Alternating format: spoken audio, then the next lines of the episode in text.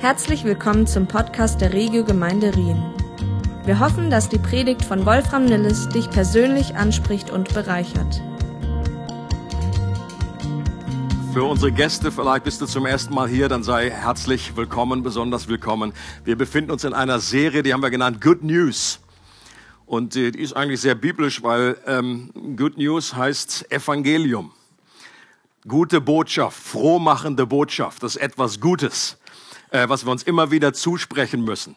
Und äh, das baut auf dem Markus-Evangelium auf. Und äh, wir benutzen auch gleichzeitig ein Buch, wo wir immer wieder gewisse Symbole auch rein, rausgreifen. Und dieses Buch, das ist von äh, Phil Wilfew, der in Ortenberg auch äh, dabei sein wird oder der Hauptsprecher äh, sein wird mit Team. Äh, gibt es irgendjemanden, ich meine, das kann ich mir fast nicht vorstellen, aber irgendjemanden, der dieses Buch noch nicht hat?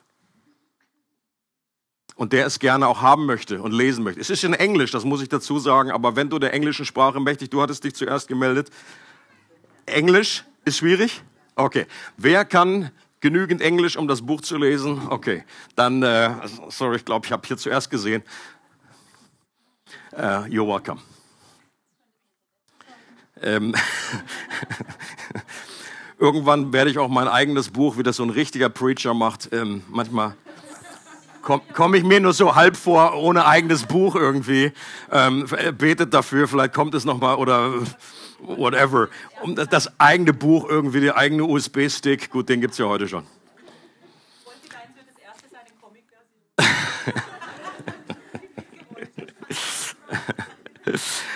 Ich hatte schon letztes Mal angekündigt, es gibt eine gewisse Fortsetzung von letzter Predigt. Und in beiden Predigten geht es darum, wie das Reich Gottes in dieser Welt wächst. Ähm, und deswegen ist auch das Symbol dasselbe. Also ihr müsst nicht auf ein neues Symbol warten heute, das ist dasselbe wie letzten Sonntag. Letzten Sonntag lag die Betonung darauf, dass die Kraft zum Wachstum in dem Evangelium selbst enthalten ist. Ihr erinnert euch an dieses kleine Gleichnis, wo der geht, der Bauer, der streut den Samen aus und dann legt er sich wieder pennen und er steht auf und, äh, und, und so geht es einen, einen Tag nach dem anderen und von alleine, da steht das Wort griechisch automatos, automatisch wächst das Reich Gottes. Er selber weiß gar nicht wie. Und das ist wenn die Bedingungen natürlich richtig sind. Und das ist gute Botschaft, good news. Wir müssen nicht alle Prozesse dabei verstehen. Okay? Du musst nicht genau wissen, ein kleines Kind kann einen Samen säen, kann Saat aussehen und das wächst genauso, als wenn das ein Biologieprofessor macht, der vielleicht genau weiß, was da alles abläuft. Äh, gleichzeitig war die Botschaft, dass es ein Wachstumsprozess ist. Die Veränderung geschieht nicht über Nacht, sondern langsam. Manchmal denken wir so, meine Güte, äh, wir machen hier, wir tun und, und, und wirken und beten und machen. Und wo ist das Wachstum? Ich sehe es gar nicht. Dann buddeln vielleicht noch mal aus, um nachzugucken, ist noch jemand zu Hause? Und es wächst zuerst der Halm, dann so die ersten Blätter und Fransen und dann irgendwann kommt da was wie eine Ähre aussieht und dann ist da irgendwie, irgendwann ist eine Ernte da. Und auch wenn das Wachstum des Reiches Gottes wie von alleine geschieht, so geschieht der Prozess der Jüngerschaft aber nicht automatisch. Es ist kein Selbstläufer. Das geschieht nur durch einen zielgerechteten, bewussten Prozess, der uns auch etwas kostet, bei dem wir uns in andere Menschen investieren. Das ist das andere Gleichnis, worum es letztes Mal ging. Äh, dass unser Leben selbst wie ein Weizenkorn ist, dass wir, dass etwas sterben muss, dass das einen Preis kostet, wenn wir äh, äh, Zeit verbringen mit Menschen damit das Leben, das in uns ist, sich in anderen Menschen vervielfältigen kann, genauso wie das bei Jesus war. Er ist gestorben, sein Leben, er hat gesagt, ich, mein Leben ist wie ein Weizenkorn und wenn das nicht stirbt, dann bleibt es allein. Aber er wollte, dass das Leben, das in ihm ist, auch in uns ist, dass es sich vervielfältigt. Und das war dann auch das äh, Titel von der Preach letztes Mal, Multiplikation. Ihr erinnert euch. Mit einem kleinen spanischen, mit einer Prise Spanisch. So viel wie ich vermag. Multiplikation. Das ist, noch, das ist noch nicht mal ein Wort, oder in Spanisch? Echt? Ja, Hammer. Das ist jetzt eine Überraschung. Ich dachte, na, umso besser. So einfach, ey.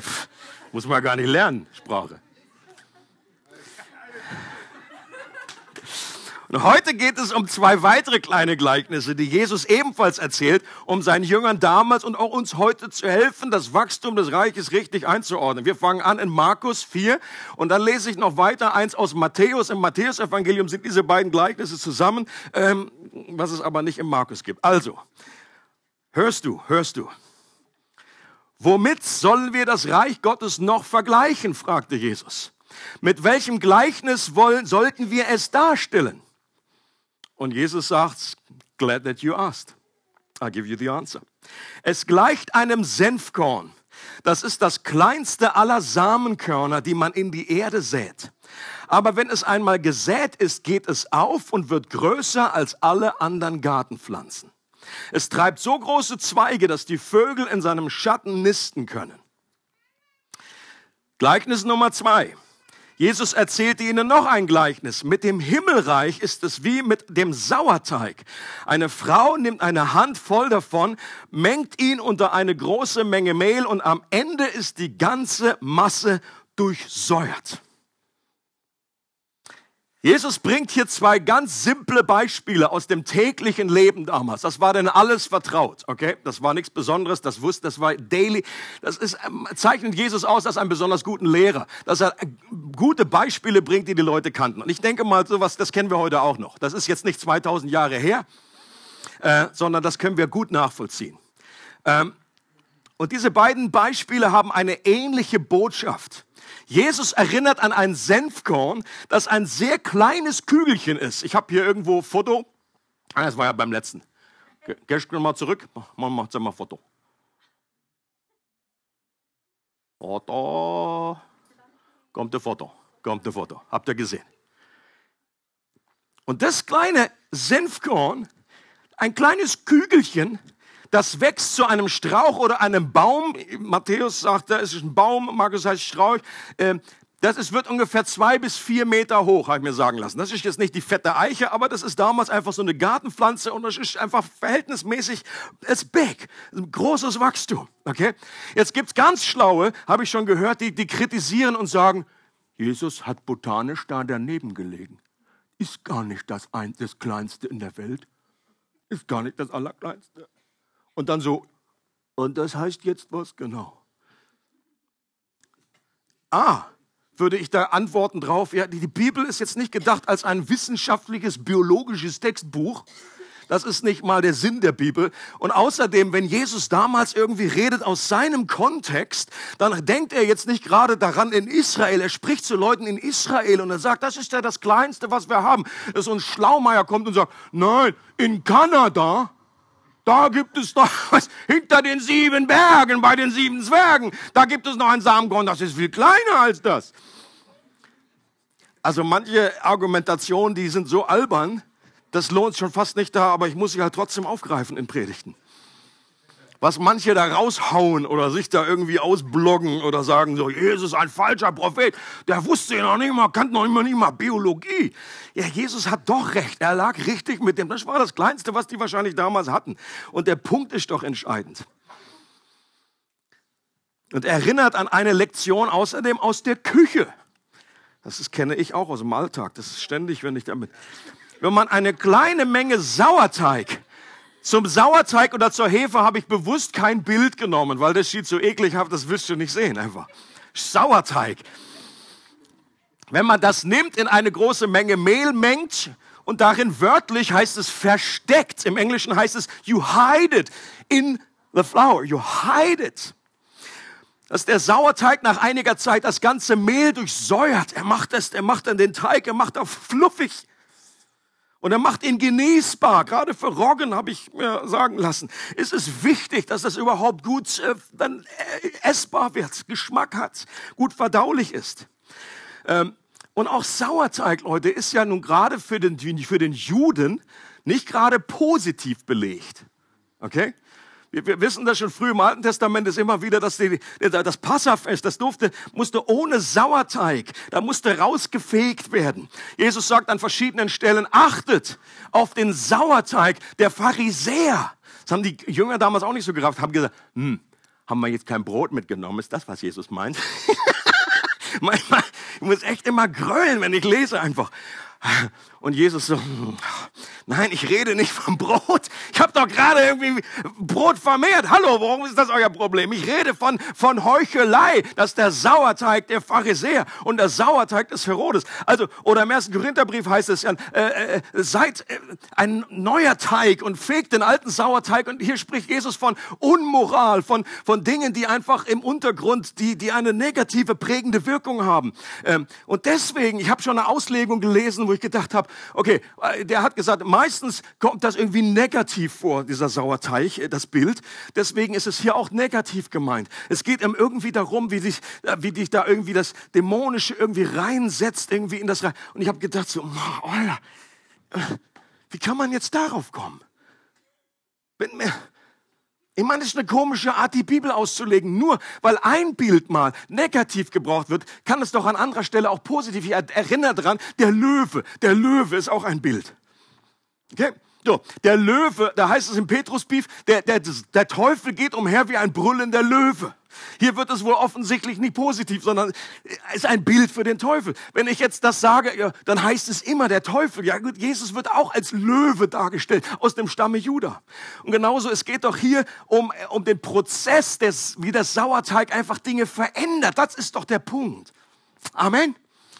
Ja.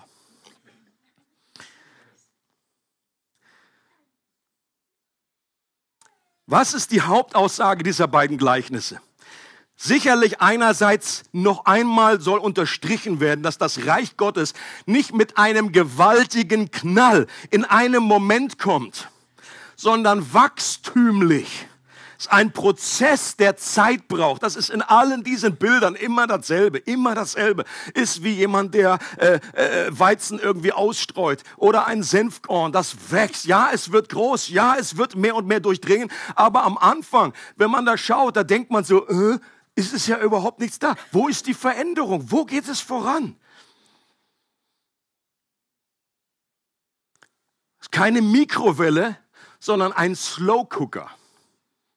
Das ist der Punkt, den Jesus hier macht. Keine Mikrowelle. Nicht irgendwie was anmachen, fünf Minuten später, puff, das fertige Ding da wie so Popcorn. Durch die Gleichnisse will Jesus die damalige Erwartung und Vorstellung korrigieren, wie das Reich Gottes kommt und sich ausbreitet, die damals im Judentum vorherrschend war. Die Juden gingen von Donner und Blitz und Erdbeben aus, von einer großen Demonstration der Macht Gottes, wie damals bei Mose. Okay? Am Berg, als eben Gott ruft und als die zehn Gebote gegeben werden. Donner, Blitze Power. Awesome. Und Jesus, und, und so haben sie erwartet. Und die Jünger, erinnert euch dran, als sie in irgendwie ein Dorf kommen, sagen, das fanden sie stark, diese Stories, die haben sie begeistert, gesagt, Jesus. Und dann haben sie fast drauf gewartet, dass jemand gesagt, oh, die, die wollen nicht, dass wir da durchziehen durch das Dorf. Oh, Jesus, sollen wir noch mal das machen mit dem Donner, mit dem Feuer, mit dem Blitz, wie Elia, Feuer. Und Jesus so, nein, das machen wir jetzt nicht. Und Jesus muss hier korrigierend eingreifen. Sie haben gehört aus dem Alten Testament, der König kommt plötzlich in seinen Tempel in Autorität und erhobene Hand. Es kommt zu einem Showdown und Gott würde mit seinem Feuer römische Besatzung verzehren, wie zu Zeiten des Elia. Und von dieser Vorstellung waren selbst die Jünger lange noch geprägt. Obwohl sie ja diese Gleichnisse immer wieder gehört hatten. Das ist interessant. Okay? Es ist also auch bei denen hat das eine Zeit gebraucht, bis sich das verinnerlicht hat. Wie oft haben die das gehört? Jesus sagt, okay, ich sag's nochmal. Sie dachten die ganze Zeit, dass Jesus hier in Jerusalem auf den, sich auf den Thron sitzen würde. Das war ihre Erwartung. Wir gehen jetzt, wir ziehen jetzt ein. Jesus auf dem Esel, gut, etwas ungewöhnt, aber nun ja nun. Aber er kommt als König. Er setzt sich auf den Thron. Und das Letzte, was sie erwartet haben, ist, dass Jesus an einem Kreuz endet. Das allerletzte. Selbst nach der Auferstehung fragten sie, stellst du jetzt in Israel dein Reich wieder her? Jetzt ist es aber soweit. Okay, wir sind etwas abgewichen, das war irgendwie komisch. Gott, du bist, hast komische Wege. Aber jetzt geht's doch wohl los. Doch Jesus macht immer wieder klar, dass sein Reich auf andere Art und Weise kommt. Wenn er nämlich die Römer weggefegt hätte, dann werden, würden auch die Juden mit weggefegt werden. Das ist genau das Problem. Ja, Gott hätte fegen können. Aber weil die Bibel klar und deutlich macht, dass nicht nur die einen ein Problem haben, dass nicht nur die einen schuldig sind, sondern wir alle, hätte er uns alle mit ausgefegt und Schluss wäre gewesen mit dem Reich Gottes. Dass sein Reich nicht in erster Linie auf Autorität und Dominanz aufbaut, sondern auf aufopfernder Liebe und scheinbarer Schwäche. Das Weizenkorn muss zuerst sterben und erst dann entsteht Leben. Und das, ich liebe das, diese Upside-Downness of the Kingdom of God. Jesus sagt, ich, ich, ich bin dabei, euch umzugestalten, aber von innen heraus, von einem Prozess, der mysteriös ist, der geheimnisvoll ist, der sich unter dem Teppich ausbreitet. Und eine weitere zentrale Aussage von diesen Gleichnissen, die ist, ist, dass die Kraft Gottes mitten sich im gewöhnlichen Leben offenbart und dass das gut so ist, dass das Good News sind. Und das ist eigentlich der Titel von der Predigt heute. Good News im gewöhnlichen Leben. In unserem gewöhnlichen Leben. Ist das Good News für dich? I hope. Jesus sagt, ja, das Reich Gottes wird sich ausbreiten wird wachsen, es wird zu einem großen Strauch, es wird das Mehl durchsäuern, aber auf eine gewöhnliche Art und Weise, auf recht unspektakuläre Weise, aus sehr unscheinbaren Anfängen, super klein, ein super kleines Korn, fast nicht sichtbar, wie ein Senfkorn, so versteckt und verborgen, dass man es am Anfang gar nicht sieht, äh, kann, wie, wie den Sauerteig, der im Mehl versteckt ist. Für die Jünger war das damals als Good News gemeint, auch wenn sie es erst später richtig gecheckt haben. Sie haben sich sicherlich immer wieder gefragt, wie aus diesem kleinen Haufen von Jesus Freaks etwas werden soll. Stellt euch vor, diese kleine Gruppe, die zwölf Nasen und die waren schon gar nicht mehr zwölf, sondern einer ist schon irgendwie gecrasht. Der ist an diesem großen Spannungsfeld, an unterschiedlichen Erwartungen, ist er gerade gescheitert. Auch Jesus, sein Sterben am Kreuz, das sah für das Volk damals aus wie Scheitern. Ein Messias, der stirbt, das ist, damals war der Beweis, der ist kein Messias. Und die haben sich sicherlich gefragt, als Jesus die beauftragt hat und gesagt, okay, zu dem kleinen Haufen da gesprochen und waren noch ein paar andere dabei, vielleicht 100 People, aber auch das war irgendwie, das war ein Witz, das war... Und Jesus sagt, geht hin in alle Welt und macht zu Jüngern alle Völker. Und die haben sich gefragt, so, Alter, wie soll das gehen? Wie soll das passieren? Und deswegen ist das Good News, dass Jesus diese Gleichnisse bringt, um zu zeigen, wie das Reich Gottes wächst, auch wenn das am Anfang alles sehr, sehr unscheinbar aussieht, wenn das alles sehr, sehr langsam auch geht. Manchmal, manchmal quälend langsam. Jeder Christ, kennt das, wo man sich fragt, Gott, gib mir Geduld, aber mach ein bisschen hinne. Hast du auch schon mal so gebetet? Gib mir Geduld, aber mach flott kann man manche Sachen, die man, wo man selber dran leidet, an einfach irgendwelchen äh, Gewohnheiten oder einfach Prägungen, Gott, kannst du das ein bisschen schneller verändern?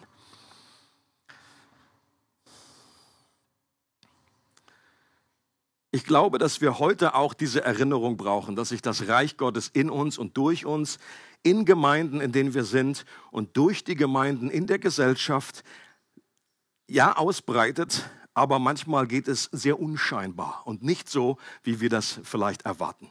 Und warum ist das Good News? Weil Gott uns vor allem in unserem gewöhnlichen Leben im Alltag begegnet. Und ich möchte, dass das, diese Botschaft heute ankommt, in ganz neuer Form. Dass wir einfach wissen, weil die meiste Zeit, die wir leben, 98 Prozent unseres Lebens ist gewöhnliches Leben.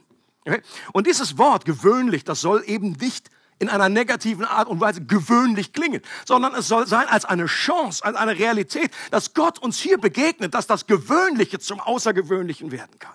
Okay? Dass wir, dass wir das Wunder, was uns ständig umgibt, dass wir das erfassen und dass auch in den normalen Prozessen unseres Ablaufs, unseres Aufstehens und Schlafengehens und mitten auch mal in irgendeiner Krankheitsphase oder in Schwierigkeiten, wo wir drinstecken, in unserer Ehe mit unseren Kindern zusammen, dass sich hier das Reich Gottes manifestieren will. Amen. Und ich bringe jetzt einfach ein paar äh, Spotlights auf unterschiedliche Themen, die das immer wieder äh, denselben Punkt unterstreichen. Wenn wir an Stars denken, Stars und Sternchen, okay, wenn du irgendwelche, was weiß ich, du, irgendwelche Music Stars, Sportstars, ähm, whatever. Die sind meistens Stars. Warum? Weil sie in einem Bereich außergewöhnlich sind. Richtig? Die haben entweder eine besondere Gabe, die können super, super singen, die können ähm, super laufen, die sehen super aus, die haben super Einfluss. Die meisten Menschen sind aber eher gewöhnlich. Right? Und deswegen identifizieren wir oder, oder schauen sie an, beten sie manchmal an, gucken zu ihnen und sagen, ach, so singen wie die. Und es besteht eine Gefahr, dass wenn wir das Außergewöhnliche zur Norm erheben, dass wir das Gewöhnliche nicht mehr wertschätzen oder sogar verachten. Das ist die Kehrseite von jeder Anbetung, die du findest in dieser falschen Form. Okay? Da, wo wir irgendwelche, wo wir so Fan sind, dass es praktisch, dass es kippt und in Richtung Anbetung geht und nicht mehr normal, ich bin halt jetzt irgendwie FC Basel Fan oder irgendwie Bayern Fan.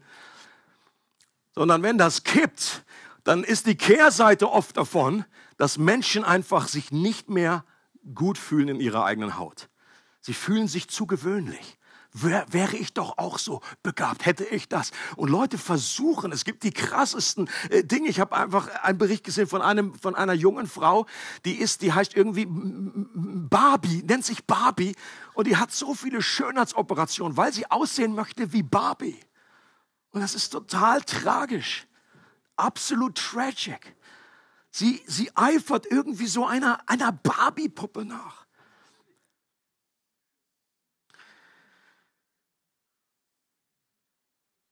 Und das Gewöhnliche verkauft sich ja auch nicht so gut in den Medien. Wenn es um News geht, die Medien sind ständig irgendwie dran, äh, irgendwie den neuesten, den neuesten Schrei irgendwie rauszufinden. Okay, das ganz normale, gewöhnliche Leben, das verkauft sich ja nicht gut. Du musst immer irgendwie eine super Überschrift finden. Du musst etwas Besonderes produzieren. Reißerische Titel.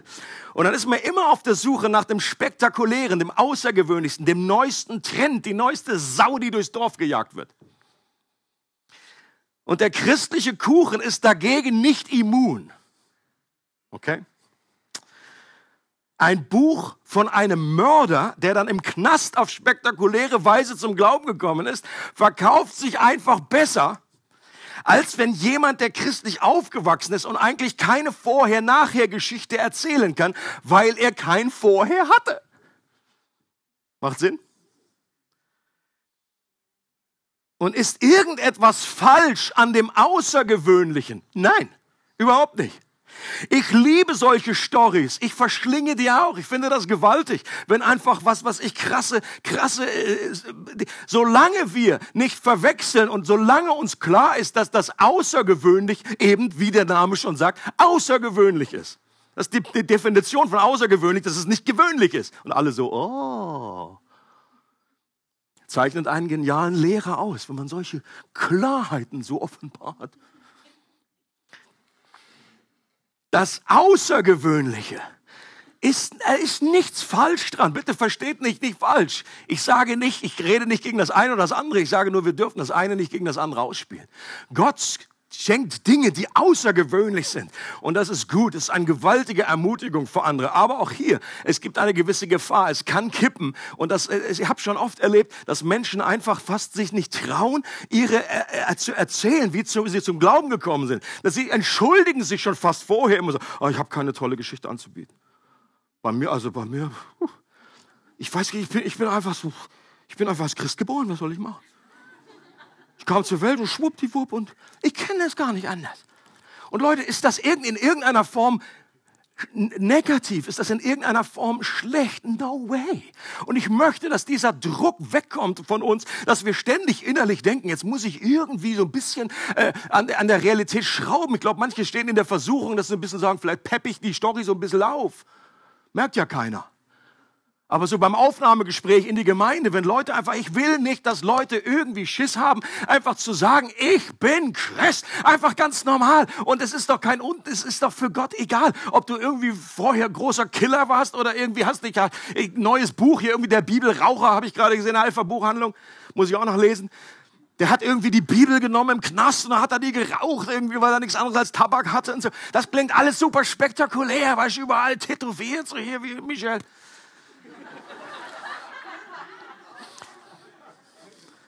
Und ich, bei mir ist halt nix, weißt nix tätowiert, nix. Ich hab Bauch, kann ich anbieten.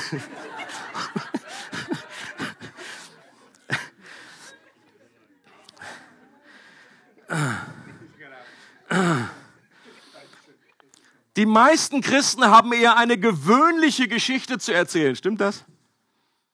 Seid ihr noch da? Wie sie zum Glauben gekommen sind.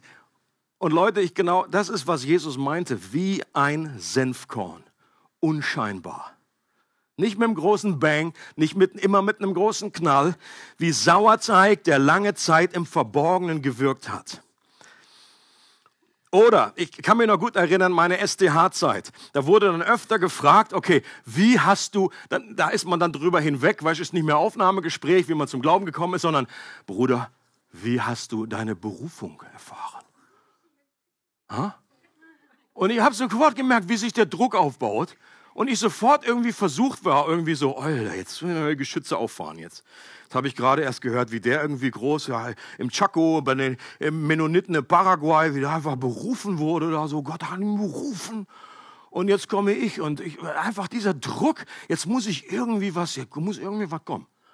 Und dann sage ich irgendwie so, ah, ich bin halt so durch Göttingen gelaufen und plötzlich kam so die Idee, ich sollte Theologie studieren. Reicht das? Also,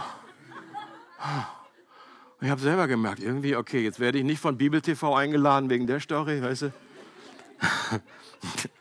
Ich glaube im Nachhinein, dass das absolut goldrichtig war. Wahrscheinlich hätte ich sowieso nichts anderes machen können. Aber eben, dass ich bin berufen für etwas. Und ich kann nicht irgendwie die Wahnsinnsstory da irgendwie erzählen. Es ist weder Gabriel noch gekommen, noch Michael, noch whoever habe auch keine Schrift gesehen am Himmel, wusste nur innerlich irgendwie, ich will das Wort Gottes verkündigen, ich möchte Gott kennenlernen, möchte da Theologie zu studieren, whatever. Und das ist irgendwie so ein gewisser Druck, der sich da aufbaut und wo man fast manchmal wie Halbwahrheiten dann noch reinstreut, um das doch ein bisschen aufzubauschen. Leute, das ist, glaube ich, nicht nötig. Deswegen Good News, Gott ist okay mit dem Gewöhnlichen. Wenn mir jemand mitteilt, dass er, in ein, äh, dass, dass er plant, eine Bibelschule zu machen oder so ein Jahr im Ausland zu verbringen, dann sage ich mal ganz ehrlich, löst es bei mir nicht in jedem Fall nur Begeisterung aus. Ich erkläre gleich warum. Einerseits habe ich schon unglaublich Gutes erlebt, wenn Menschen wirklich sich eine Auszeit genommen haben, wenn sie rausgegangen sind, dass ihr äh, Horizont erweitert wurde, dass sie einfach ein Jahr, whatever, irgendwie in der Bibelschule da, äh, das waren auch meine ersten Begegnungen mit Christen, das war der erste Gottesdienst, wo ich da war, Bad Gandersheim, da haben wir direkt um die Ecke gewohnt. Und Leute, ich habe schon, wir selber in unserer Gemeinde haben viele, viele, viele, wo das unglaublich gut äh, etwas befreit hat, einen Durchbruch gebracht hat. Das war wie ein Katalysator, eine Veränderung in ihrem Leben, dass die wie ausgetauscht zurückkamen und wirklich ein neues Feuer hatten und so weiter. All good, right? Gleichzeitig habe ich aber auch schon erlebt, dass einfach einige dann in so eine Zeit gegangen sind, dann ein Jahr vielleicht angefangen hat, das zweite wurde noch dran gehängt, das dritte wurde dann auch noch dran gehängt. Ist ja dann sehr oft so, dass Gott natürlich da spricht, komm, mach noch ein Jahr, mache noch ein Jahr. Und ich will das gar nicht irgendwie in Frage stellen. Das ist, aber die Gefahr kann sein, dass man dann hinterher nachdem du praktisch die Crème de la Crème, da hast du einen super Gastprediger nach dem anderen, die, die reichen sich da die Klinke in die Tür, dass da irgendwie du da oben auf einem heiligen Berg da irgendwo wohnst. Das ist aber nicht, ich meine nicht Krishona, ich meine, keine Angst, das ist in Krishona natürlich nicht so. Ist nur Und dass man irgendwie denkt, das ist jetzt normales Leben. Okay? Und ich glaube, das ist es eben nicht. Das ist oftmals echt eine fromme Blase, in der du dich befindest. Okay? Du bist nur zusammen mit anderen Frommen. Du hörst den ganzen Tag frommes Zeugs.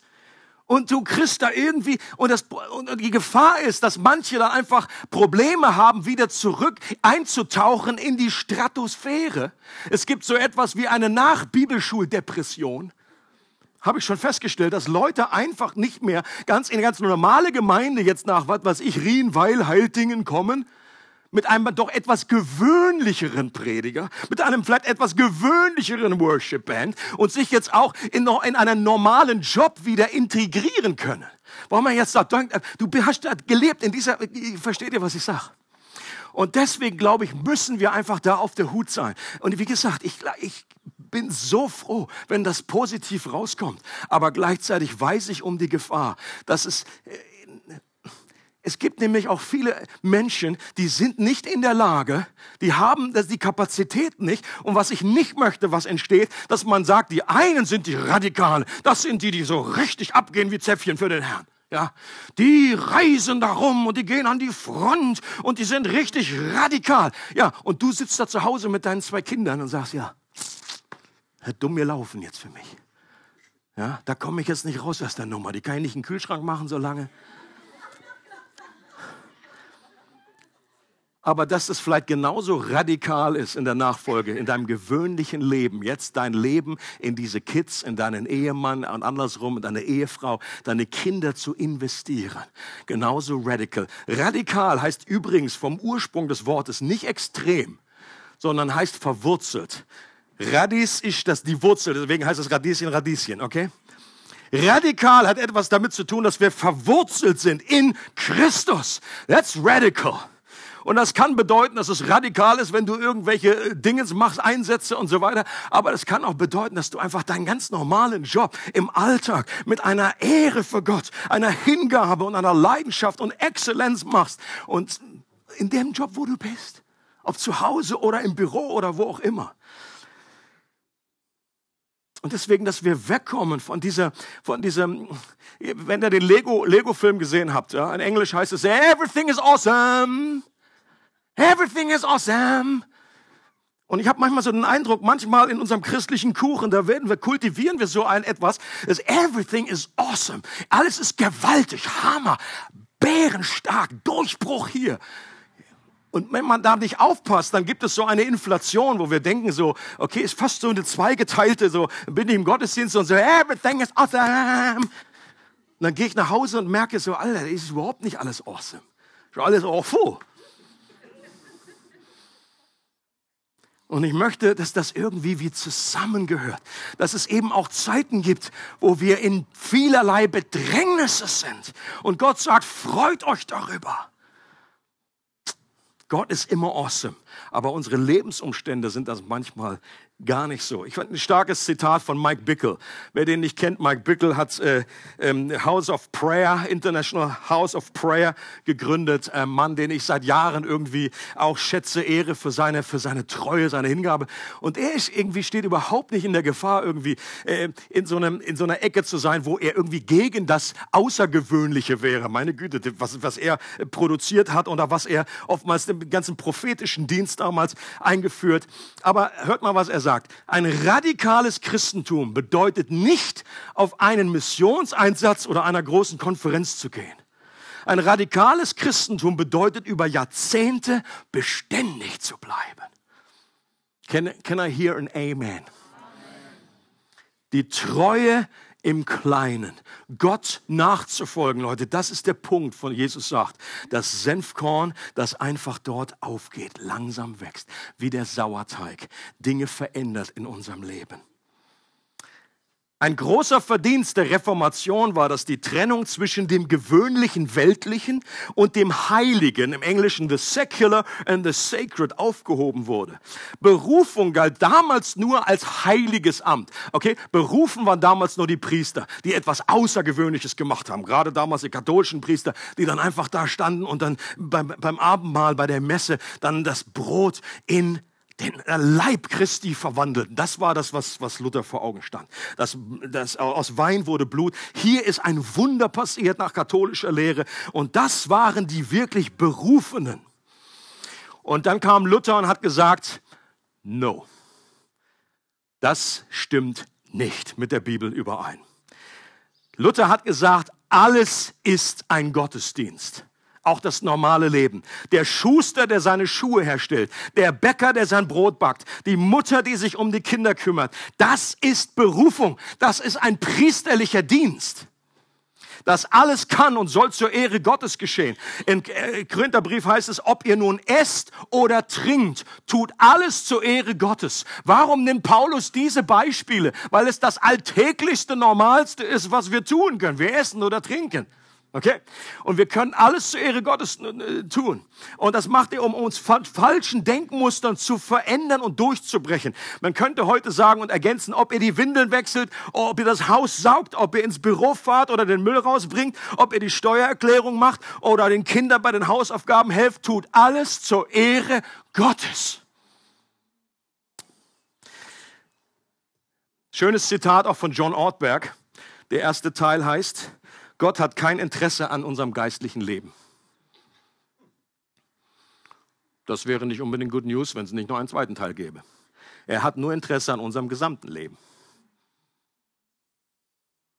Okay? Und wenn das eine falsche Trennung bei uns irgendwie kommt, dass wir sagen, das ist schon mein geistlicher Bereich, hier hat Gott wahnsinnig Interesse, aber der Rest ist total abgekoppelt. Ich sage nochmal, das meiste deines Lebens, 98 Prozent, findet in einem normalen Umfeld statt in einem Beruf, in einem Büro, in einem Labor. Anderes Beispiel, wenn man gefragt wird, oder ich äh, werde immer wieder mal gefragt, was ist die Vision der Gemeinde? Das ist auch so ein Punkt, wo ich früher immer echt gestresst war und ich dachte, oh, jetzt muss irgendwie was super Schlaues kommen. Jetzt muss irgendwie was kommen, was man richtig so eins zu eins drucken kann und dann irgendwie so auf so ein Flyer. Und da war ich immer so unter Stress, jetzt irgendwie was Besonderes zu produzieren. Ähm, manche Gemeinden haben innerhalb des Hauptauftrags einen besonderen Auftrag. Und da ist nichts schlecht damit. Das ist, everything is good. Aber die meisten Gemeinden haben einen Auftrag, der eigentlich immer ähnlich klingt.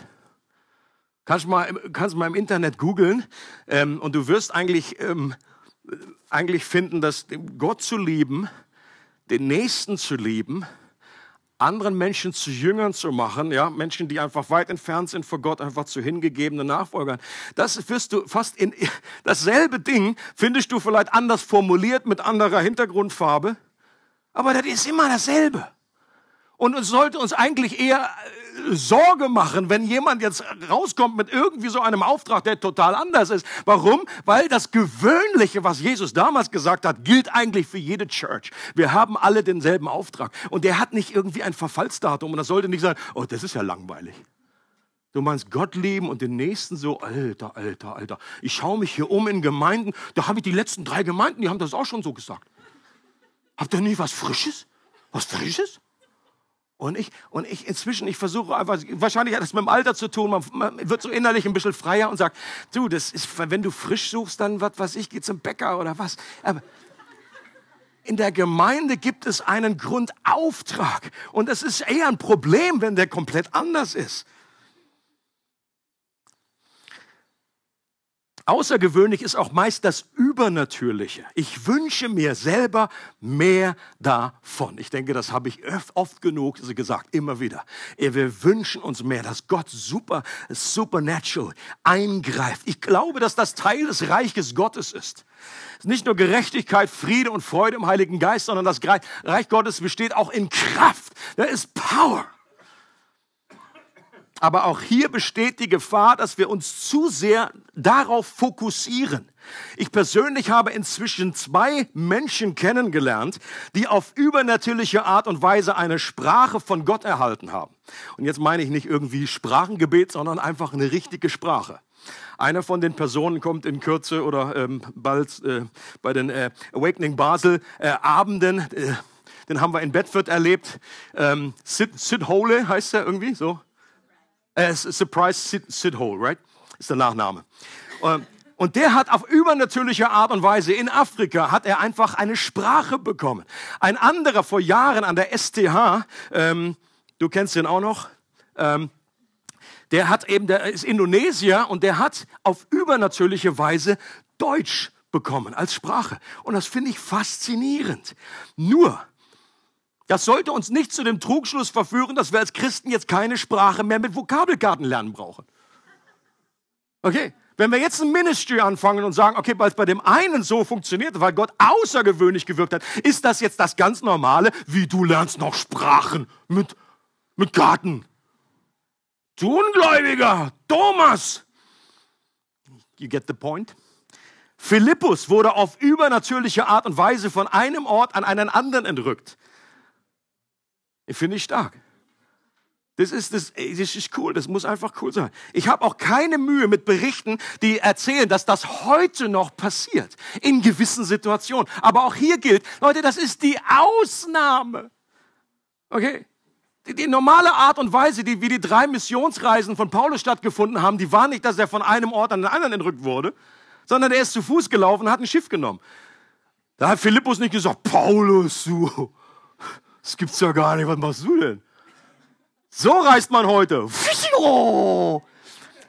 Ist es auch nicht berichtet in der Apostelgeschichte, dass Philippus das noch irgendwann noch mal erlebt hat? Vielleicht war das ein einmaliges Experience. Okay? Die Feuerzungen am, am Pfingsten, am Anfang. Es wird nie mehr berichtet, dass das noch mal irgendwann äh, kam. Sondern es ist mal einfach stattgefunden. Aber inhaltlich, das hat es immer wieder gegeben. Der Geist Gottes wurde ausge, ausgegossen. Okay? Ähm, und das, und das wünsche ich mir, dass beides zusammen gehalten wird. Erweckungszeiten lösen eine Faszination auf viele Christen aus. Ist irgendjemand hier, der das, der das auch so sieht? Erweckungszeiten, Berichte von Erweckung. Ähm, wenn man das liest, dann ist man davon begeistert und sehnt sich danach. Man sollte nur nicht vergessen, dass Zeiten der Erweckung auch eher ein außergewöhnliches Wirken Gottes sind. Und selbst in der Zeit der Apostelgeschichte Christen und Gemeinden auch noch ein gewöhnliches Leben lebten. Okay? Die Apostelgeschichte ist ungefähr über 30 Jahre zusammengefasst und das sind High Points. Da haben sie jetzt nicht reingeschrieben und Petrus ging am Morgen zum Aldi und holte Brötchen. Und er versöhnte sich wieder mit seiner Frau, weil sie sich gestern gestritten hatten. Das steht da nicht drin. Da steht drin, und Petrus, der ging einfach vorbei und selbst seine Nähe, dass der Schatten einfach jemanden geheilt hat. Und wir sagen alle, God, that's, that's amazing, that's amazing, Petrus. Ja, aber es gibt eben auch andere Zeiten. Nicht jeder Tag war gefüllt mit einfach außergewöhnlichem Awesome. Das war eben, das findet statt in dem Kontext eines normalen Lebens. Ich möchte mein Leben in der Nachfolge nicht nur darauf fixieren, dass irgendwann eine Erweckung kommt.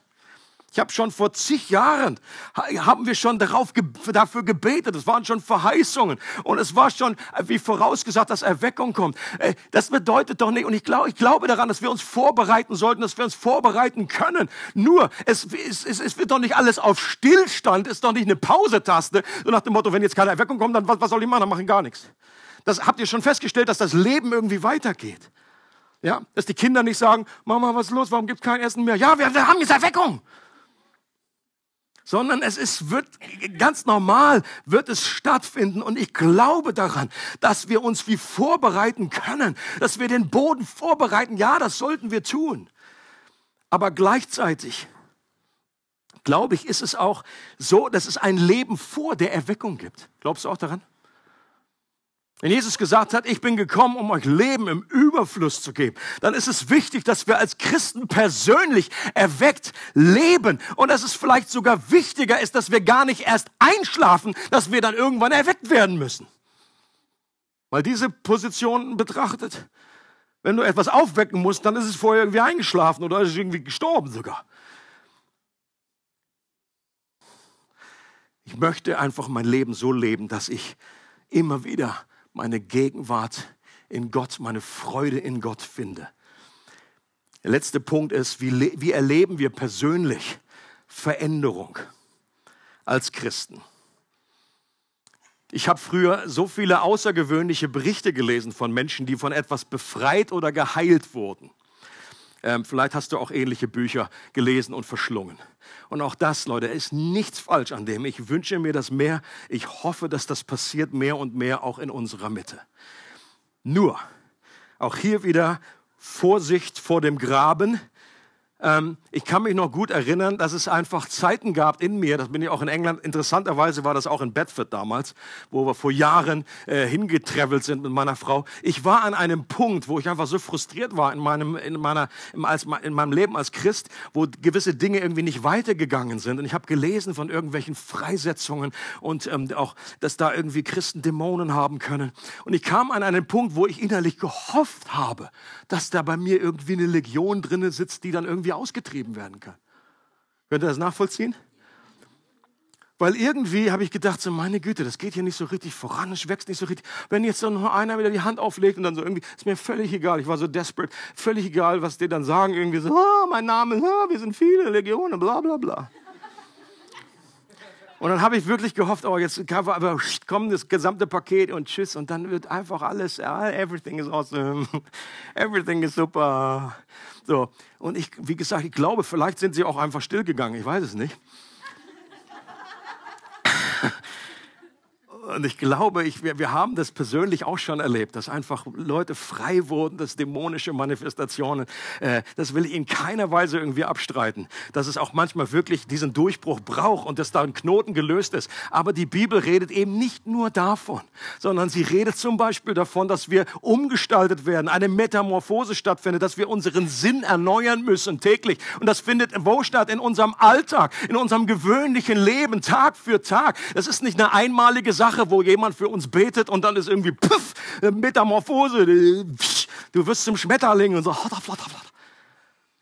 Und die Bibel redet davon im Kolosserbrief, dass wir das alte Leben ablegen sollen, abziehen sollen, wie ein altes Kleid, dass das immer wieder stattfindet. Das ist auch nicht ein, und den neuen Menschen anziehen. Das ist keine, kein einmaliges Ding, sondern das ist eine regelmäßige Veränderung unseres Lebens.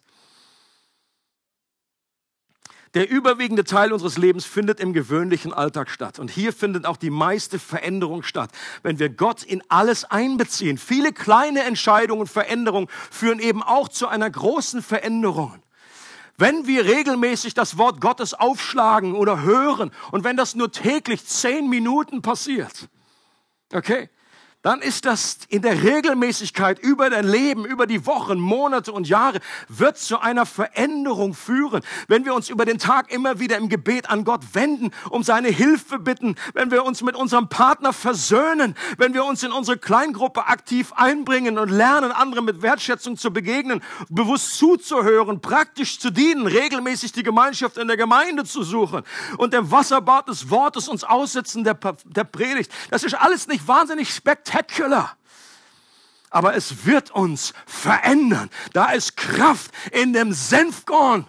Da ist Kraft in diesem der Sauerteig, der, den du vielleicht gar nicht siehst von außen. Leute, äh, wir haben ja manchmal God Stories und auch das ist super genial, aber ich glaube, die meisten Stories kriegen wir gar nicht mit. Dinge passieren im Verborgenen und manchmal glaube ich, kriegst du selber die Veränderung nicht mit. Du brauchst dann jemand anders, der dir sagt, boah, du bist echt anders geworden. Da ist echt ein Durchbruch passiert. Das ist langsam passiert. Ich bin froh, wenn ich ein Stück Butter auf einen Moment habe. Aber ich habe auch kein Problem damit, wenn diese Butter irgendwie flach gestrichen wird über mehrere Jahre. Ist dieselbe Butter. Right? Und wenn Gott einfach in manchen Fällen etwas supernatürlich, außergewöhnlich, punktuell und jetzt irgendwie dramatisch macht, great, let's celebrate. Aber wenn Gott etwas langsam macht, unbemerkt, und Jesus legt hier den Punkt drauf, und ich glaube, wir müssen auch aufpassen, dass wir nicht denselben Fehler begehen wie die Jünger damals, die eine falsche Vorstellung haben, wie das Reich Gottes kommt. Und Jesus musste hier korrigierend eingreifen. Und er hat gesagt, okay, wir müssen auch aufpassen, dass wir nicht falsch denken, dass alles nur mit Blitz und Krach und äh, äh, super awesome Veränderung, sondern sondern dass es im Kleinen passiert. Und viele kleine, es sind die kleinen täglichen Entscheidungen, ob du dieser Versuchung jetzt nachgibst äh, oder jetzt einfach hier sagst, ich kämpfe den guten Kampf des Glaubens, auch wenn ich vielleicht schon 50 Mal gefallen bin oder 100 Mal in diesem selben Punkt. Dass du einfach dich hinlegst abends auf dein Kissen kurz sagst, Gott, danke für diesen Tag. Neu aufstehst und sagst, danke, dass du heute hier bist, Herr. Heiliger Geist, ich lade dich ein in diesen Tag.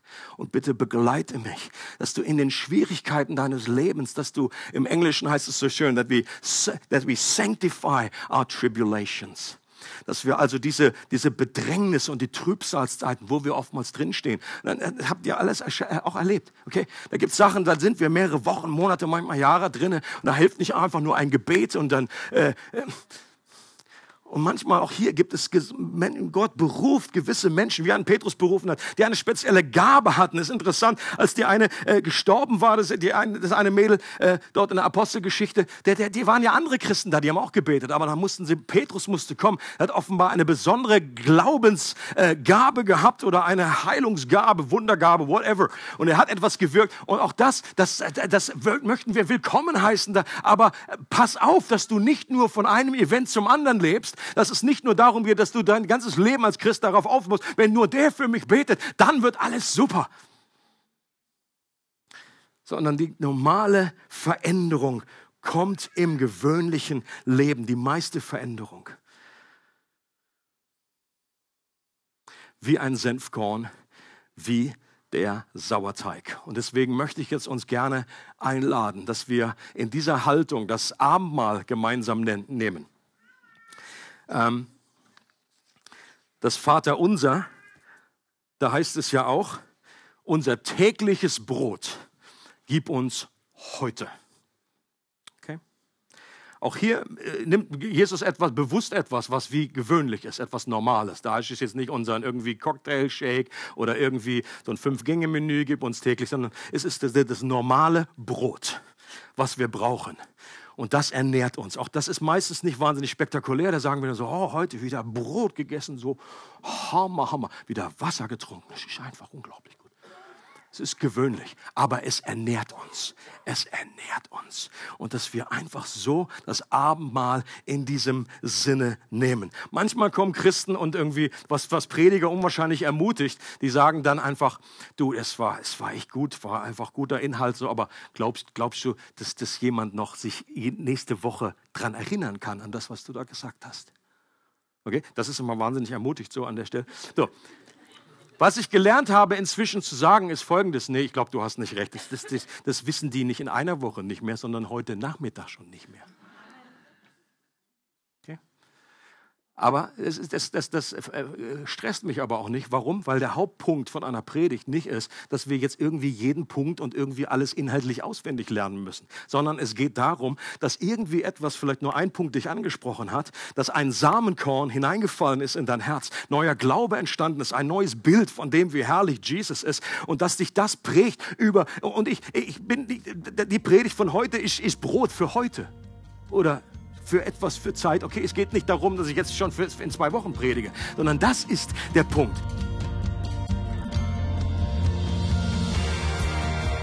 Es freut uns, dass du heute zugehört hast.